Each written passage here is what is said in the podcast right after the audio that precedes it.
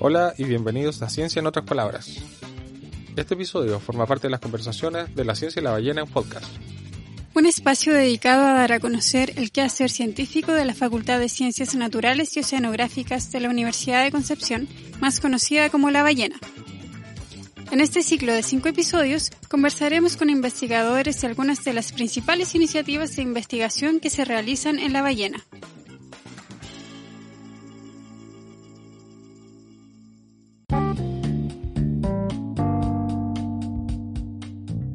Episodio de hoy hablaremos sobre salmónidos, refiriéndonos como salmónidos tanto a truchas como salmones. Estas especies, que para muchos son bastante familiares, no son nativas de Chile ni siquiera del hemisferio sur, sino que fueron traídas e introducidas desde el hemisferio norte. Hoy en día los salmónidos son muy abundantes en nuestro país, encontrándose en centros de cultivo, como también nadando libremente en ríos, lagos y en el mar, generando nuevas oportunidades de desarrollo económico y social, pero también agarreando desafíos para la conservación de especies nativas. En este contexto, el núcleo milenio de salmónidos invasores Invasal busca comprender impactos socioecológicos de los salmónidos invasores en Chile. Para hablar sobre Invasal, invitamos al doctor Daniel Gómez Uchía, profesor del Departamento de Zoología de la Facultad de Ciencias Naturales y Oceanográficas y director de Invasal, y también a la doctora Tamara Contador, del Lab Huancara de la Universidad de Magallanes, del Programa de Conservación Biocultural Subantártico, que también es investigadora asociada del Núcleo Invasal. Hola, muchas gracias por la invitación. Hola Selim, hola Daniela, hola Tamara, ¿cómo están? Un placer estar acá. Sí, para nosotros también es un placer tenerlos aquí. Y para comenzar, queríamos hacer una pregunta súper general ya Daniela nos adelantaba un poco de que los salmones en Chile son introducidos, pero queríamos preguntarles qué es una especie introducida y, que nos cuenten un poco más sobre la historia de los salmónidos en Chile. Sí, para hablar de la introducción de salmónidos, eh, truchas y salmones, como decía efectivamente Daniela Salim, hay que tenemos que remontarnos un poco a la segunda mitad del siglo XIX. Chile la verdad que tenía todavía muchos vínculos fuertes con Europa y eh, eso se ve reflejado, por ejemplo, en muchos de nuestros eh, investigadores y geógrafos de la época que documentaron que en nuestras aguas y en nuestros sistemas acuáticos no habían no había una gran riqueza de peces. Yo tengo aquí algunos extractos de el libro La geografía física de Chile de Pedro José Amado Pisis, un destacado geógrafo francés, que dice que eh, Chile decía no posee más que un pequeño corto número de peces de agua dulce, solo los ríos del sur y los riachuelos que nacen de la cordillera marina se encuentran algunas especies, algunas pequeñas truchas, pero está la noción, después de, después de terminar su libro, de que eh, nuestros sistemas acuáticos no tenían, no tenían especies nativas o había muy pocas. Entonces eso representaba para ella, para ellos, perdón, una oportunidad de poder poblar esta, poblar estos eh, ríos y lagos con especies que fueran eh, que podrían generar eh, oportunidades económicas, ingresos, como eran, ¿no es cierto?, las truchas, las truchas y los salmones. Esto nuevamente tiene su apogeo aproximadamente ya con el cambio del siglo, a principios del siglo XX ya empiezan con apoyo del gobierno de Chile, comienzan las introducciones a cargo de eh, un eh, también investigador, un naturalista de nombre Federico Albert, que es el que se encarga de traer las primeras ovas de trucha arcoíris y otras especies también, trucha café, desde, em, desde Francia. Y es el, es el encargado directo de la creación de la primera piscicultura de Río Blanco en la quinta región. Luego de eso empiezan la propagación bastante intensa de salmones y truchas en varias de los sistemas del centro y sur de Chile. Si tuviéramos que agregar otra otra arista a esto a este problema de la introducción de salmones en Chile es la, arista que representa el cultivo de salmones,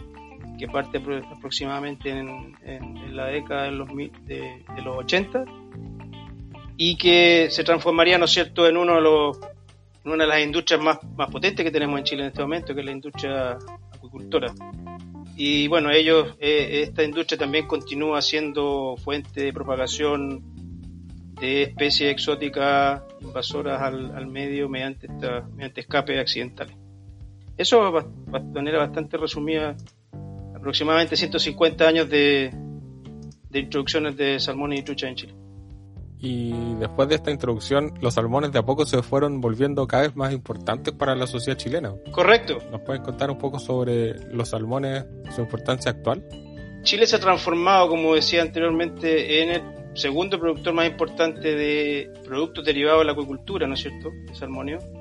Pero también es un, es un destino importante de actividades del turismo de interés especiales, como es la pesca recreativa, por ejemplo, y que está únicamente sustentada por por las especies salmónicas que tenemos en nuestro país. Y esta interacción con los salmónidos no es igual en todo el territorio, ¿cierto? Me parece que en el sur podría ser un poco distinto. Tamara, ¿nos puedes contar un poco sobre eso? Eh, bueno, sí, eh, desde la perspectiva de Magallanes, la historia es parecida, pero también es un poco más reciente. Por ejemplo, en la Reserva de Biosfera Cabo de Hornos, la introducción de truchas se dio por, según lo que cuenta la gente local, por la, por la gente que trabaja en la Armada, buscando formas de tener un alimento disponible cuando se dio el conflicto entre Argentina y Chile. Entonces, en las islas, en donde eran parte del conflicto, se sembraron truchas para poder tener alimento disponible. Entonces, bueno, esa es una historia interesante que tiene que ver con una historia política también, y en la reserva de biosfera del Cabo de Hornos, que bueno, en la reserva de biosfera se encuentran los bosques más australes, antes de la Antártica, los, ecosistemas con bosques más australes, hay todavía o pensamos que existen lugares en donde no hay truchas u otros salmónidos introducidos, que podemos tener ecosistemas que están libres de, especies exóticas, de peces exóticos. Y eso es bien interesante porque pensamos que quizás en Chile no, no hay muchos ecosistemas que queden libres de, estos, de estas especies pero además es interesante desde el punto de vista de la interacción con los pueblos originarios. Hoy día, por ejemplo, como decía Daniel, uno de, las principales fuentes económicas en el país viene de la acuicultura, pero también se centran con conflictos, ah, existen conflictos con comunidades de pueblos originarios, por ejemplo, del pueblo Yagán, que vive en el en, la Reserva de Biosfera Cabo de Horno, ese es su territorio ancestral, en donde existe una tensión frente a la posible instalación de plantas de salmonicultura en esos lugares porque no existen hoy día eh, este tipo de industria en la zona. Pero no solamente con los yaganes, sino que también con el pueblo Cahuéscar, en donde han habido un montón de conflictos en los últimos años, porque se han declarado zonas que son partes del territorio ancestral cahuéscar como zonas eh, habilitadas para la salmonicultura, entonces se producen conflictos importantes a nivel cultural. Los, efectos, digamos, no son solamente a nivel ecológico, sino que también cultural. Y ahí es interesante ver eso porque las personas que son de los pueblos originarios han visto desde distintos puntos de vista de su experiencia cómo sus fuentes de alimento han sido han ido cambiando, sus hábitos han ido cambiando debido a que ya no hay, por ejemplo, las mismas fuentes de alimentos que habían antes o que ya no pueden navegar. Entonces hoy día existe mucho miedo con, con respecto a la instalación de esta industria en estas zonas porque no van a tener el acceso o van a tener menos acceso a sus formas antiguas de vida con la presencia de, este tipo de industria en la zona. Y también está la pesca deportiva en Tierra del Fuego, es súper importante y también en la zona de, Punta Arena hay mucha pesca deportiva. Es complejo entonces lo que conlleva la introducción de los salmónidos más allá de los beneficios, ¿cierto?, en el desarrollo económico, turístico y alimentario del país, sino que igual hay ciertos conflictos, como mencionaba Tamara, con, con conflictos en ecología, en la cultura misma de los pueblos originarios. Y entonces, ¿cómo se da cómo nace Invasal, qué desafíos vieron que motivaron a crear este núcleo milenio de salmónidos invasores. Tal como tú lo eh, mencionas, Daniela, justamente todos estos conflictos en relación al recurso que fueron los que motivaron eh, la génesis de este, de este proyecto. Sería en un principio preguntaba sobre bueno, el, fenómeno de la especie de las invasiones. Eso también está dentro del corazón de lo que es Invasal los salmónidos son especies exóticas invasoras. Especies exóticas son aquellas especies que son, no, son del, rango natural en que se encuentran eh, las especies nativas que fueron introducidas por el hombre. Y aparte de eso, el, adjetivo invasor significa que son especies que han aumentado su, rango de distribución, es decir, una vez que se establecen, pueden formar poblaciones reproductivas y por lo general aumentan, aumentan su rango de distribución, se expanden a nuevas áreas y en eso los salmones y truchas son extremadamente exitosos. Se han introducido y se han vuelto invasoras en prácticamente todos los continentes, con excepción de la Antártica. Y este es un problema que nosotros nos incentivaba un montón a poderlo estudiar. Pero más allá de eso hay también una serie de conflictos entre usuarios, como los que mencionaba también recién Tamara, que son muy muy importantes y que generan dimensiones sociales que son únicas en, los salmónidos como, salmónidos como recurso y que podrían en otras especies invasoras no generar las mismas eh, disyuntivas, los mismos conflictos. Entonces esta riqueza de, de problemas hace que nos planteemos la, la, necesidad de poder abordar este abordar este problema que es muy complejo, que tiene muchas aristas, desde varias perspectivas. Entonces, sentimos que no había, no hay eh, o hay estos, estos conflictos ah, entre usuarios eh, de pesca recreativa, pesca artesanal, industria acuícola, ambientalistas, sentíamos que no había sido abordado de una manera integral. Eso, eso por un lado. Segundo, sabíamos, como también lo demostraba Tamara, que las realidades de los salmónidos son muy distintas de región a región, por lo tanto es necesario analizar este problema eh, de manera local. Hay, regiones en que prácticamente no existe pesca recreativa y por lo tanto la realidad en, eso, en esas regiones es muy distinta a una zona en que efectivamente hay gran, gran afluencia de turistas que quieren experimentar eh, esta, esta actividad y Magallanes definitivamente es uno de los grandes destinos que tenemos en este momento en pesca recreativa, junto con la región de Aysén, eh, la región de los lagos. Pero también teníamos otro tipo de desafíos, ¿no es cierto? Desafíos en relación a cuáles son, cómo interactúan estas especies con, por ejemplo, peces nativos, que sabíamos que ya hay un, hay un cuerpo de literatura que habla que todas estas interacciones son negativas. Sin embargo, no había abordado el problema de interacciones positivas, por ejemplo, con, con depredadores como es el caso de los lobos marinos. Los lobos marinos son uno de los grandes consumidores de, salmón y trucha y sin embargo no, ha, no, no había una, una investigación profunda que aborde esta, esta interacción que es más bien desconocida. Es decir, los salmones son presa habitual de, de mamíferos marinos, en este caso, en este caso lobos marinos. Se nos venían desafíos en otras áreas como los métodos de control y administración, que también están íntimamente relacionados con los usos y también la importancia porque como país también tenemos desafíos en cómo, cómo eh, apreciamos, cuál es nuestra, nuestra apreciación de los salmones como sociedad y también aquí hay una serie de discursos que emanan de estos mismos grupos de interés que son muy distintos. Para desarrollar este gobernanza de estas especies, que uno también de los desafíos importantes, se requiere un entendimiento acabado de cuáles son estas, cuáles son estos diálogos, cuáles son los puntos de, consenso de estos diálogos y cuáles son, los, cuáles son los puntos de conflicto. Y a partir de eso a lo mejor generar un gobernanza y generar eh, políticas públicas que puedan administrar esta especie exótica invasora de la mejor manera posible. Bueno, y en ese contexto, Invasal, que estudia principalmente los salmones de vida libre, ¿desde qué arista está abordando los estudios de estos salmónidos en los cuerpos de agua nacionales? Bueno, desde el punto de vista de los desafíos también como para complementar, lo que mencionaba Daniel, se requiere para poder abordar este tipo de problemas que son de múltiples dimensiones y escalas, se, requieren equipos multidisciplinarios o interdisciplinarios. Y eso es muy importante. Entonces las líneas de, de, investigación de Invasal se basan en, equipo, en un equipo de trabajo multidisciplinario e interdisciplinario, en donde estudiamos, por ejemplo, la distribución de los salmónidos y los peces nativos a lo largo de todo el país, desde el lago Chungará, desde el norte hasta el Cabo de Hornos. Y eso es complejo porque los ecosistemas desde el norte al sur son complejos y son diferentes, son las respuestas que vemos pueden ser diferentes, entonces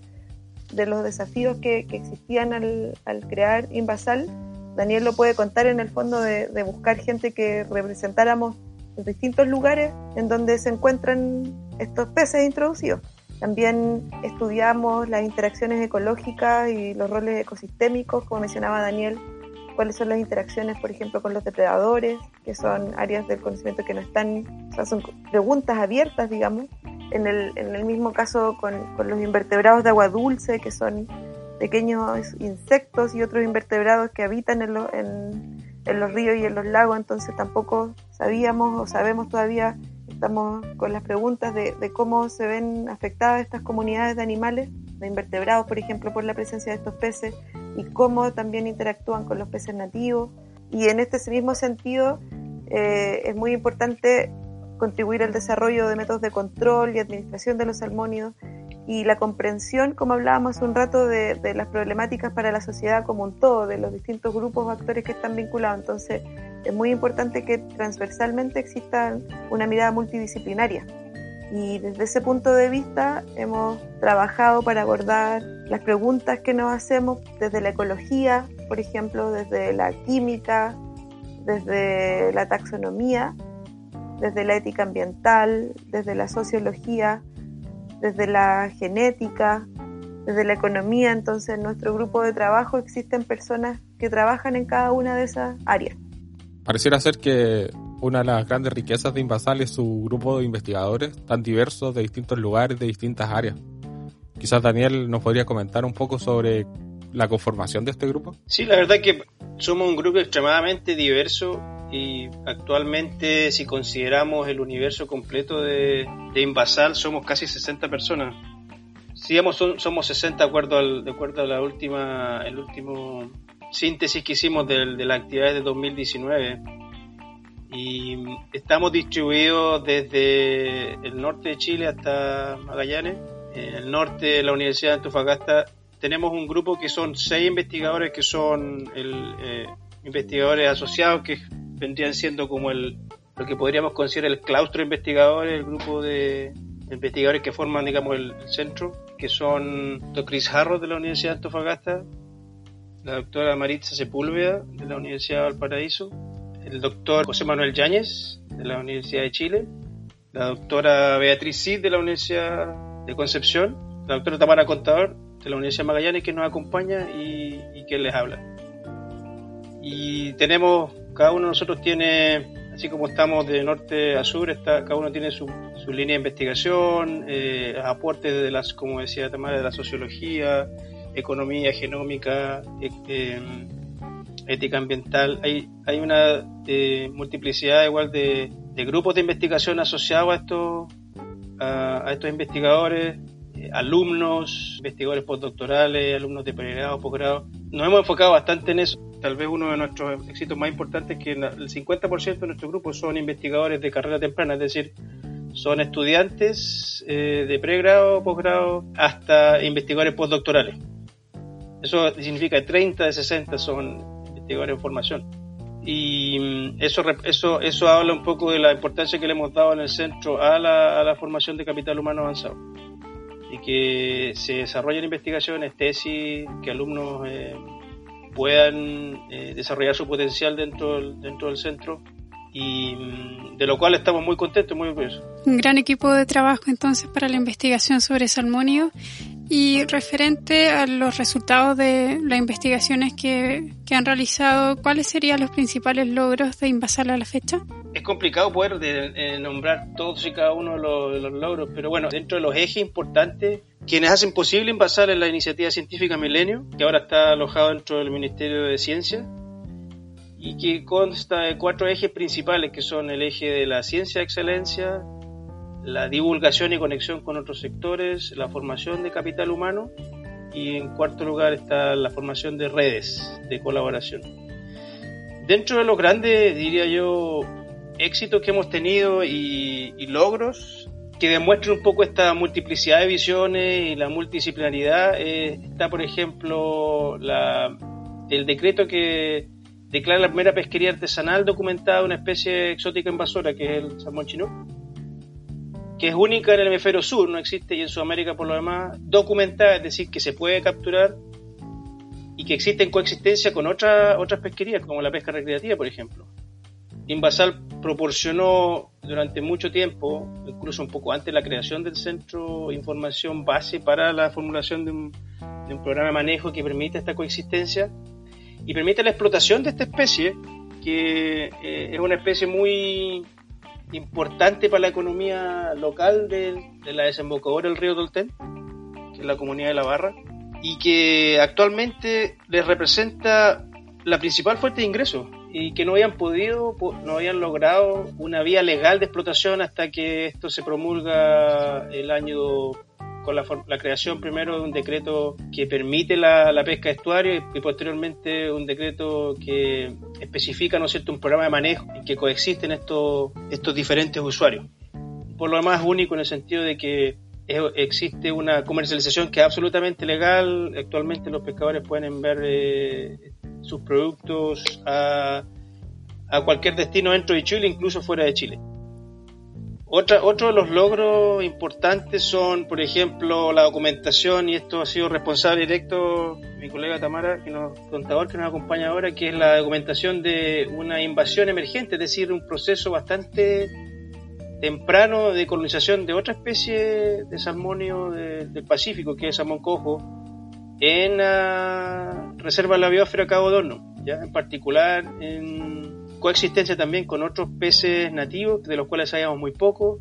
pero sabemos que es una, una invasión incipiente, es algo que tiene que haber ocurrido en los últimos 5 o 10 años y que por lo demás ha estado de a poco, se ha ido propagando a otras regiones y esto ha sido un trabajo colaborativo también con colegas extranjeros, en particular Argentina, que también ha proporcionado bastante información al respecto. Otro logro que podemos destacar es la evaluación de una población de trucha arcoíris en el lago Chungará, que es un lago extremadamente complejo de trabajar por la altitud, porque está dentro de un parque, una reserva, parque, eh, parque nacional, y que por lo demás está, era un sitio bastante protegido. Y por fin tenemos una idea inicial de cuál es la población de trucha arcoíris que fue ilegalmente introducida en el lago también con fines de alimentación, eh, si se dan cuenta, uno de los denominadores comunes en, las introducciones, ya sean legales o ilegales, de estas especies es, la necesidad de proveer proteína en lugares en que prácticamente no había. Y tenemos una idea bastante buena de cuál es el número aproximado de, de truchas arcoíris que existen en el lago y que están amenazando actualmente una especie endémica, un pequeño pez del género Orestia, Orestias eh, chungarensis, y que es único, es endémico del lago y que los números han estado bajando considerablemente desde hace 10, 15 años. Podemos hablar también de red de colaboración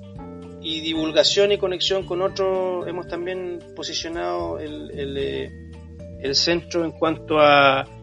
demostrar mediante exhibiciones, demostrar mediante obras de arte, videos de este conflicto que hay entre fauna exótica invasora y la fauna nativa y también cómo se entrelazan conflictos a nivel de los usuarios.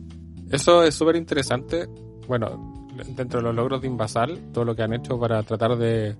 hacer conversar las distintas visiones que tienen las distintas personas frente a los salmónidos y sobre eso quizás un tema súper importante donde nos podríamos explayar un poco más. Si Tamara nos podría contar un poco sobre las distintas visiones de los salmónidos,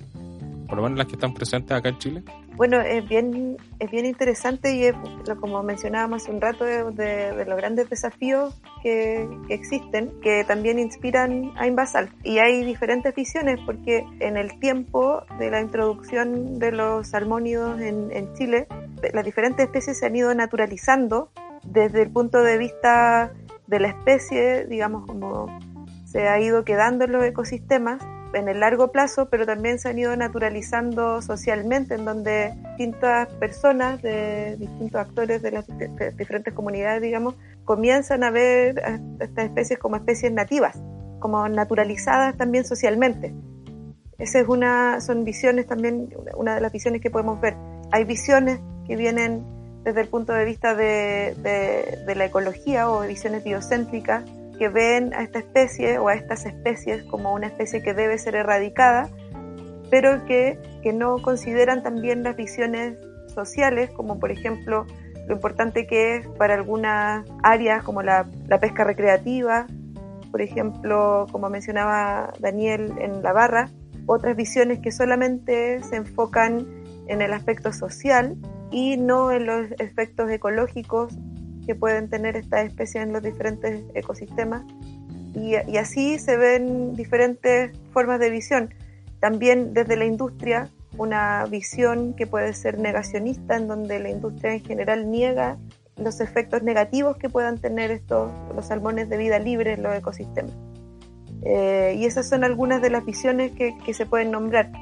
Y quizás de las que son, eh, esta es una opinión personal, eh, lo podemos conversar un poco más ahora también con Daniel y ustedes, pero para mí una de las más complejas es la visión de la naturalización social,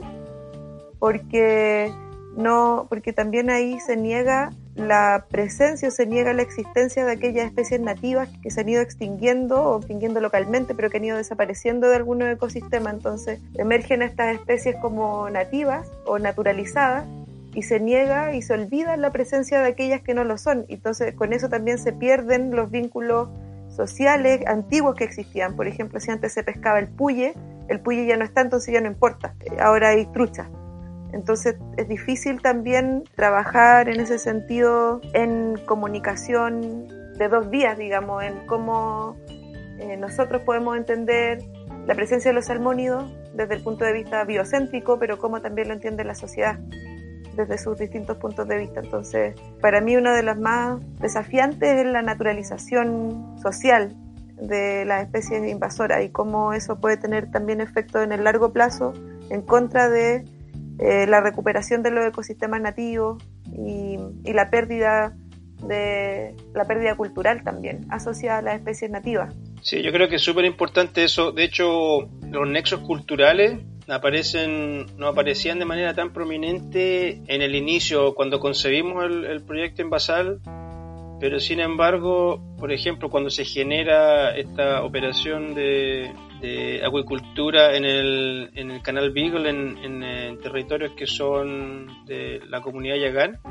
se empiezan a, gatillar un poco todo, esta, todo el componente cultural asociado también del, uso, del uso de los salmonios, cómo, cómo estos conflictos ahora están empezando también a permear, eh, permear, esa, permear nuestra culturalidad y nuestros pueblos originarios algo, algo de eso nosotros veíamos en la barra, porque en la barra hay mucho, hay mucho, este, hay muchas comunidades que también hacen uso del recurso salmón chinook y que son, ¿no es cierto?, se reconocen como comunidades lafkenche. Entonces, pensamos que esta es una, es una, es una oportunidad también importante poder explorarlo y ojalá podamos hacerlo de manera más importante y con más, eh, más énfasis en abordar este, las problemáticas culturales de manera más, eh, más profunda. Es bien difícil, como mencionaba Tamara, el tema de la naturalización por parte de la gente, porque nosotros hemos conversado con algunos compañeros ahí en la facultad.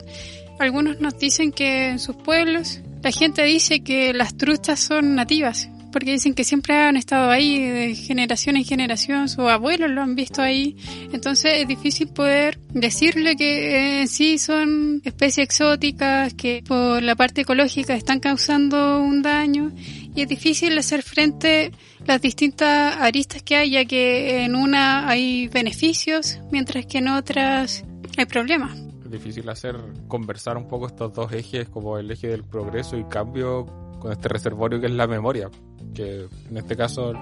las especies que tenemos nativas acá, que han vivido y evolucionado en este territorio, llegan acá millones de años y, en menos de 100 años, 150 años, podría llegar una especie nueva y, y hacer desaparecer a especies que estuvieron acá desde los orígenes. Claro, y ahí se genera un proceso bien complejo de homogenización biocultural, en donde los ecosistemas desde nuestra mirada como ecólogas y ecólogos pueden homogeneizarse, pero también culturalmente ocurre lo mismo, en donde, bueno, ya, ya el conocimiento local acerca de las especies nativas eh, se homogeniza y tampoco existe y ya se olvidan las especies nativas. Y eso es, es, bien complejo y sucede harto y quizás en las comunidades que ustedes conocen, en donde los abuelos ya lo olvidaron también, y ya no está ese conocimiento, es interesante contrastarlo en lugares como en Magallanes, en donde, por ejemplo, en la Reserva de Biosfera del Cabo de Hornos, eh, esto está comenzando hace poco, digamos. Entonces, la gente todavía se acuerda cuando antes había eh, mucho puye en los ríos, entonces iban y los pescaban y hacían tortilla de puye. Y hoy día ya no hay. Entonces, eh, se producen también estos contrastes que son súper interesantes para estudiarlos, pero también para hacer algo al respecto, digamos. O sea, se pueden desarrollar programas de manejo más efectivos o contribuir también quizá a, regulaciones en donde la gente pueda acceder a la pesca de los salmónidos que están llegando a estos lugares, pescarlos tranquilamente, quizás venderlos, no sé, se podrían generar contribuciones a la ley de pesca en ese sentido. Y así, por ejemplo, lo digo desde el punto de vista de Magallanes, porque allá vivo, digamos, en la isla Navarino, pero desde que empezaron a llegar los salmones, la gente no, ha pasado más de 10 años. Eh, las truchas han estado ahí hace más tiempo, pero por ejemplo en el canal Beagle la gente sale a pescar salmones.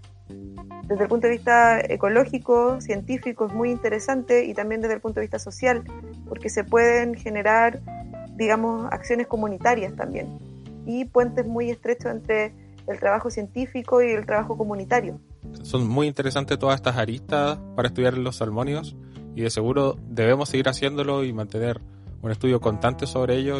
para monitorear los, los procesos que están ocurriendo tanto del área ecológica como sociocultural. Bueno, ya no, no nos queda más que agradecerles a ambos por su presencia. Estamos muy contentos de haber podido conversar con ustedes y haber podido dar a conocer un poco la labor de Invasal, de los salmónidos invasores, súper interesante y que esperamos de que puedan seguir investigando y generando nuevo conocimiento en este tema. Muchas gracias, nos despedimos, hasta un siguiente episodio. Chao, chao. Chao, muchas gracias, gracias. Daniela.